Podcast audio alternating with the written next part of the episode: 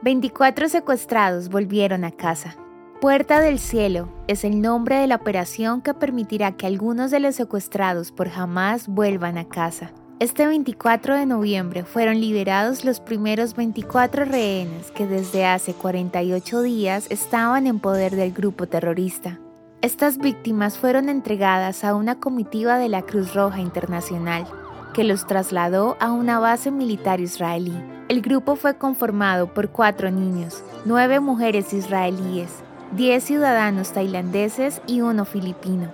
A cambio, el gobierno de Israel liberó a 39 prisioneros como parte del acuerdo que incluye un cese al fuego durante cuatro días y la entrega de 200 camiones con ayuda humanitaria para el sur de la franja de Gaza. Es un sentimiento enorme de alegría por nuestros queridos ciudadanos que se liberaron, pero es un duro sentimiento también de incertidumbre, de ansiedad, con aquellos que aún no han sido liberados y están en la franja de Gaza. En este momento, nuestra felicidad viene de la mano de una profunda tristeza.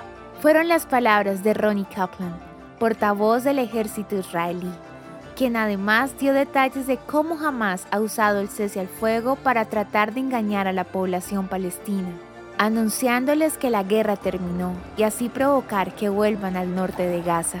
Este movimiento de civiles dificultaría las operaciones militares luego del final de la tregua. El primer ministro israelí fue claro en advertir que los dos objetivos trazados se van a cumplir, liberar a todos los secuestrados y derrotar militarmente a Hamas. Se estima que aún hay más de 200 secuestrados en poder del grupo terrorista. La historia de hoy merece ser compartida. Piensa en un amigo y envíasela. Contamos contigo para que cada día esta comunidad crezca más. Gracias por hacer parte de Audio Historias de Israel. El contenido original de Audio Historias de Israel fue provisto y realizado por Philos Project.